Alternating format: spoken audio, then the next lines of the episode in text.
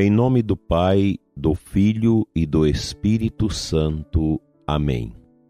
São José, valei-nos. Dileto e amado ouvinte deste programa, aqui da Diocese de Formosa e também os amigos que nos seguem pelas redes sociais. Quero desejar a você um dia feliz sob o olhar intercessor de São José, que todos os seus projetos, seus intentos de hoje sejam alcançados pela luz divina. Os que estão acamados, doentes, impossibilitados de realizar qualquer ação, que recebam nesta oração o desejo grande de manter a estreita unidade com Jesus, que dará a você o entendimento e a compreensão acerca da provação que você vive no seu corpo e também na sua realidade humana. Dando sequência às nossas meditações, daquelas locuções interiores que Jesus deu à Beata Conchita, prossigamos na segunda parte sobre o amor próprio, é um vício terrível. Seu campo mais cobiçado é o da vida espiritual, onde junta seus melhores frutos e colheitas mais finas. Tem amor próprio as almas que buscam a si mesmas e não renunciam a si por completo. Levam em si, em seu íntimo, uma legião de falsas perfeições e santidades que Satanás introduziu junto ao mais refinado amor próprio, as almas que hipocritamente se dizem dignas, vis e miseráveis, as que se detêm interiormente a contemplar seus triunfos e conquistas as que com ternura e satisfação se admiram, as que na, no mais alto oculto do coração construíram um trono em que de quando em quando sobem a contemplar-se e deleitar-se consigo mesmas. Tem amor próprio toda alma que não morre a si mesma, que não se rebaixa e humilha, que não se despreze e não foge até da sua própria sombra. A alma que não se decide com firmeza e constância a lutar e morrer antes que deixar-se vencer, valendo-se dessas armas poderosas que ferem e sangram, ficará presa a seu amor próprio, sem nunca alcançar o cume da perfeição. O profundo desprezo de si e o martírio constante dominam em seu nascer, por pequena que seja, toda e qualquer rebelião da alma, vencendo sempre sua soberba e orgulho.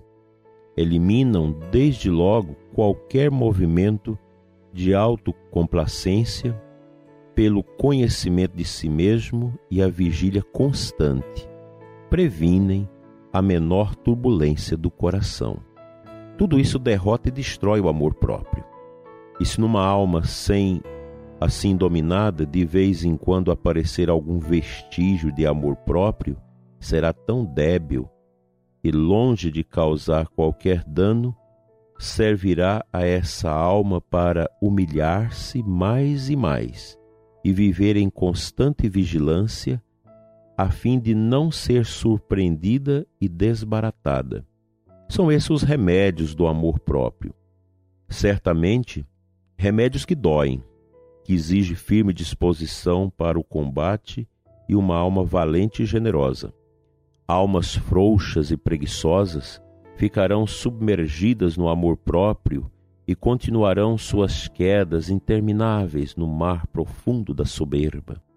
Ao debilitar e destruir o amor próprio, triunfa-se de muitos e muitos vícios. Todos eles, em maior ou menor grau, carregam-no junto à soberba e ao orgulho. Essa tríade execrável inunda o mundo, infectando as almas com seu sopro peçonhento. A cruz esmaga e destrói o amor próprio. O amor intenso, inflamado pela dor, move-lhe guerra, purificando as almas e derrocando do seu trono. A dor dá a Cristo a glória que Satanás lhe tira e destrói, reinado do amor próprio. A dor faz com que a alma busque e ame a Cristo. E a alma que ama deveras a Cristo se aborrece de si mesma. Nesse feliz aborrecimento e ódio santo de si mesmo está a morte do amor próprio. Na cruz está a sua completa derrota. Bem-aventurada a alma que a ela se abraça e recorre. Nela cravada morre a si mesma para ressuscitar em mim e viver tão somente a vida divina da graça. A alma ditosa que agir assim começará na terra uma vida de puro e santo amor que continuará mais tarde na eternidade. São ensinamentos bastante duros que nosso Senhor dá à Beata Conchita que nos traz uma preocupação, pois, humanamente falando, parece impossível ser capaz uma alma de viver estes ensinamentos. Mas é exatamente isso que o inimigo coloca dentro de nós. Isso é impossível. Você não dá conta. Como os ensinamentos de nosso Senhor Jesus Cristo. Quando a gente lê os santos evangelhos, as palavras gloriosas de nosso Senhor, vem a nós essas tentações. Você não será capaz de viver isso. Isso é impossível. Ora, quando a gente sente essas moções, temos que ter presente que elas são vozes do estranho, aquelas que nosso Senhor combate no capítulo 10 de João. A ovelha de Cristo ouve a voz de Cristo e o segue, mas jamais ouvirá a voz do estranho. Não deixe, prezado ouvinte, que o estranho coloque dentro de você que esses ensinamentos são bobos, são fora do tempo, não tem nada a ver conosco. É assim que o inimigo geralmente faz para desviar a nossa atenção do caminho da mudança, da cura, da conversão e da renovação interior.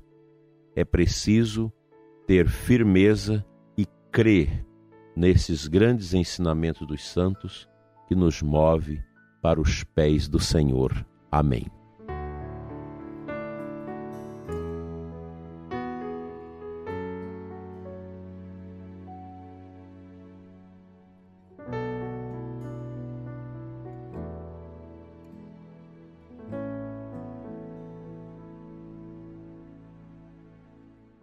O Santo Evangelho da missa de hoje, Marcos 8, 22 a 26, no final do texto, então Jesus colocou de novo as mãos sobre os olhos dele e ele passou a enxergar claramente. Ficou curado e enxergava todas as coisas com nitidez. Jesus mandou o homem ir para casa e lhe disse: Não entres no povoado.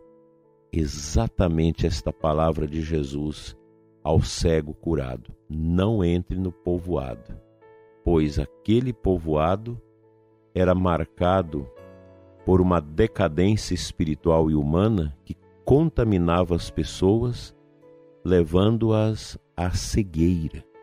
Aquela pior cegueira que o cego ostentava, que é a cegueira do pecado, ele a recebia no contato com as pessoas do povoado. Daí a insistência de Jesus para que ele não entrasse mais naquele povoado. Se a gente quer mudar de vida, converter de verdade a Cristo, é preciso tomar sua cruz e segui-lo. E para isso, nós vamos ter que mudar nossos ambientes. Muitas vezes, os ambientes que nós frequentamos, onde a gente vai, são ambientes que favorecem o pecado, a malícia, a maldade e por aí vai. E isso vale também para as companhias que muitas vezes não são boas e que nos influenciam de modo muito negativo. Que Deus nos ajude a libertar de nós mesmos, dos nossos caprichos, das nossas misérias humanas e destas inclinações que o inimigo favorece dentro de nós para aquilo que não é de Deus.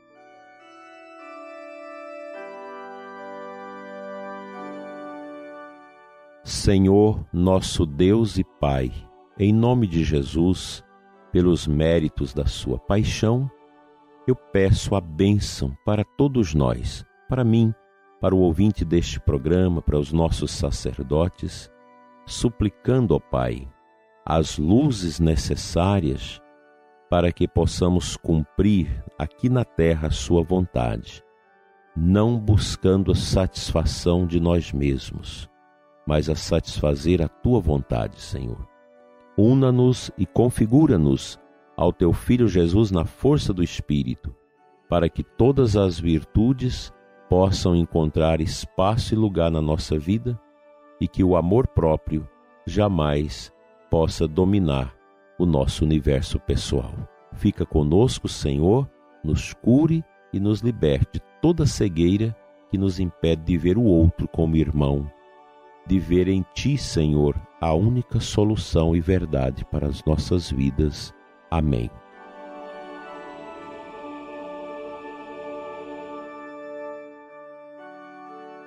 Pela intercessão de São José, venha sobre você e sua família a bênção de Deus Todo-Poderoso.